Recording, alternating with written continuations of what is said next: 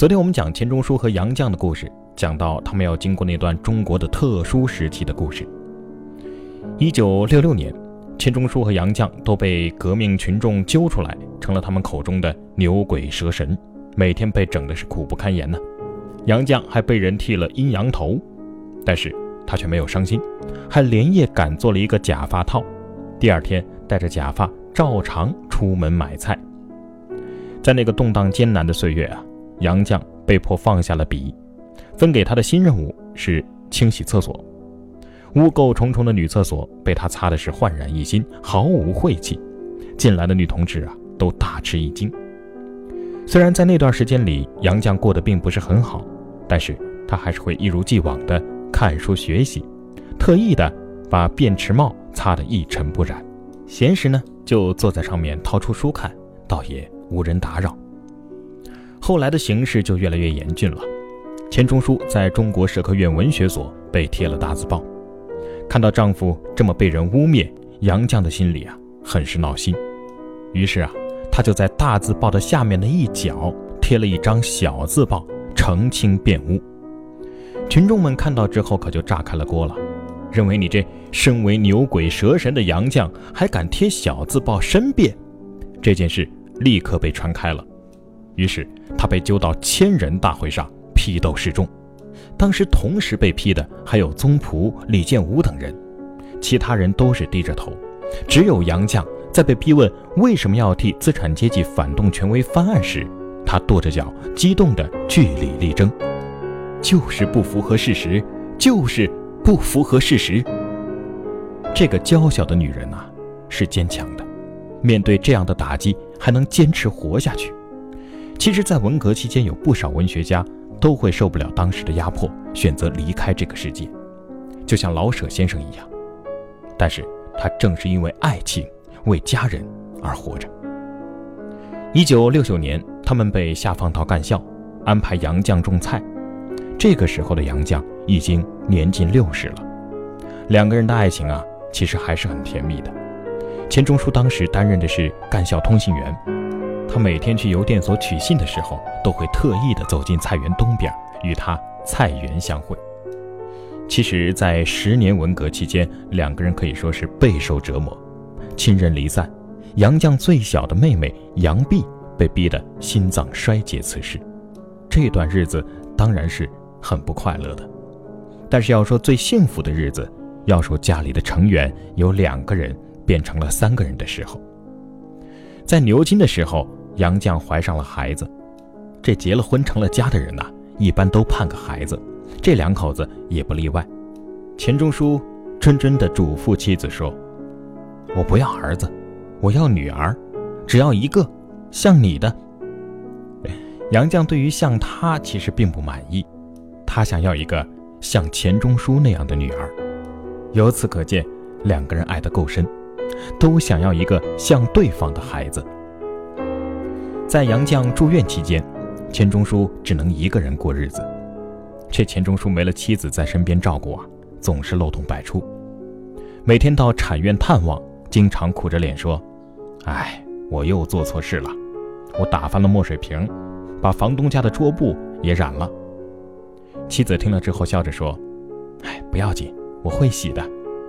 墨水啊。”墨水也能洗。听了妻子的话呀，钱钟书安心了不少。钱钟书就放心回家去了。然后他又做错事了，把台灯又给砸了。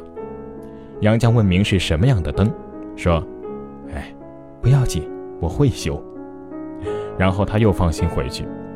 下一次他又是满面愁虑地说：“哎呀，这次我把门轴给弄坏了，门轴两头的门球啊脱落了一个。”门关不了了，妻子说：“不要紧，我也会修。”然后呢，他又放心回去。后来啊，杨绛生了一个女儿，取名叫钱爱。在女儿出生的时候，钱钟书还致了欢迎词。他说：“这是我的女儿，我喜欢的。”而妻子杨绛说：“女儿是自己平生唯一的杰作。”生下小爱之后，在医院休养了一阵子。后来，钱钟书叫了汽车接妻子、女儿出院，回到寓所，他还炖了鸡汤，煲了碧绿的嫩蚕豆瓣儿，煮在汤里，盛在碗里，端给妻子吃。从那以后，这可就过上了三个人的生活，而他们的生活也时常充满着乐趣。自从有了女儿啊，钱钟书幽默调皮的隐性也被开发出来了，总是逗女儿。他们在牛津的时候，小爱还是幼儿，钱钟书在午睡，杨绛呢在临帖。可是一个人写字啊，这困劲上来了，便也就睡着了。当钱钟书醒来的时候，看见妻子睡着了，就饱蘸浓墨，想给妻子的脸上啊画个花脸。可是他刚落笔，杨绛就醒了。他没想到啊，妻子的脸皮比宣纸还吃墨呢。等洗净了墨痕，脸皮就像纸一样，快洗破了。从那以后，他就再也不敢恶作剧了，只给妻子画了一副肖像，然后呢，再在上面添上眼镜和胡子，聊以过瘾。回国之后啊，有一个暑假，钱钟书回上海，大热的天儿，女儿还在熟睡，他就在女儿的肚子上画了一个大脸。嘿，这一举动挨了他母亲的一顿训斥。后来呢，他就再也不敢画了。还有一次逗小爱玩啊，他就说自己写的《围城》里有一个丑孩子，就是他。小爱呢信以为真，却也不跟他计较。后来呢，钱钟书又说他写了一个开头的那个《百合心》里啊，有个女孩子穿一件紫红色毛衣。钱钟书告诉女儿说，这个非常讨厌的孩子也是他。这时候小爱就觉得很委屈了。怕爸爸冤枉他，每天偷看爸爸的稿子。这事儿啊，让钱钟书知道了。他不想让女儿看到他的稿子，就把他的稿子每天换个地方藏起来，一个藏一个找，成了一个捉迷藏式的游戏。后来啊，连杨绛都不知道这稿子究竟藏到哪里去了。后来等女儿长大了一些，每天临睡前，钱钟书都会在小爱的被窝里埋置地雷，埋得一层深入一层。把大大小小的各种玩具呀、镜子啊、刷子，甚至砚台或者是大把的毛笔都埋进去。等女儿惊叫，他就得意大乐。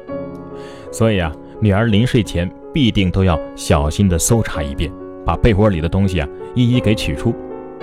有时候钱钟书啊恨不能把这个扫帚啊、簸箕啊全都塞到女儿的被窝里，博取一遭意外的胜利。但是这种事儿呢，天天玩也没什么意思。可是钱钟书。却百玩不厌。从钱钟书总是逗自己女儿就能够看出，父亲其实真的很爱他。他曾经很认真地对妻子说：“假如我们再生一个小孩，说不定比小爱更好，我们就会更喜欢那个孩子了。那我们怎么对得起小爱呢？”这三个人在一起的时候啊，总是有无穷的趣味，平淡的生活也就充满了温情。彻底回国之后，这个三口之家一直是居无定所的。到了一九六二年八月，一家人迁居干面胡同新建的宿舍。这个宿舍有四个房间，还有一个阳台。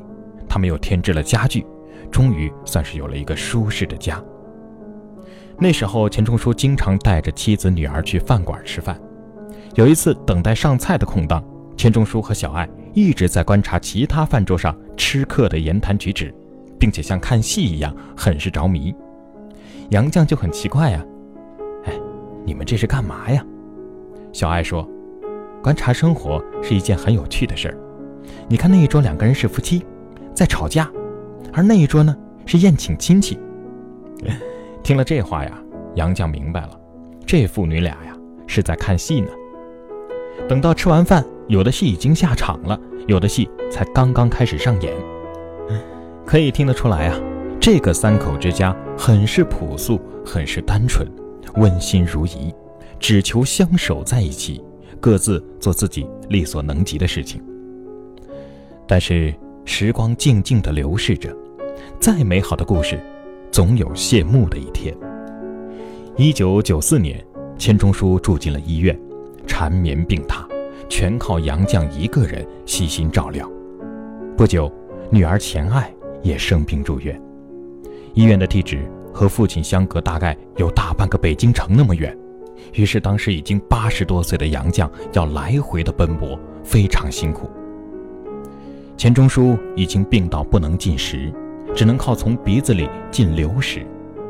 医院提供的云浆不适宜吃，杨绛就亲自来做，各种鲫鱼蔬菜泥，各种炖汤，鸡脯肉啊要剔得一根筋都没有，鱼刺要小到一点刺都不能有。经过杨绛的细心照料，钱钟书最终还是没有能够躲过死神的降临，在一九九七年，被杨绛称为平生唯一杰作的爱女钱爱去世了。一年之后，自己的丈夫钱钟书也去世了，就留下了她一个人。如今，她也随她的丈夫和女儿去了，在另一个世界里，继续着他们仨的故事。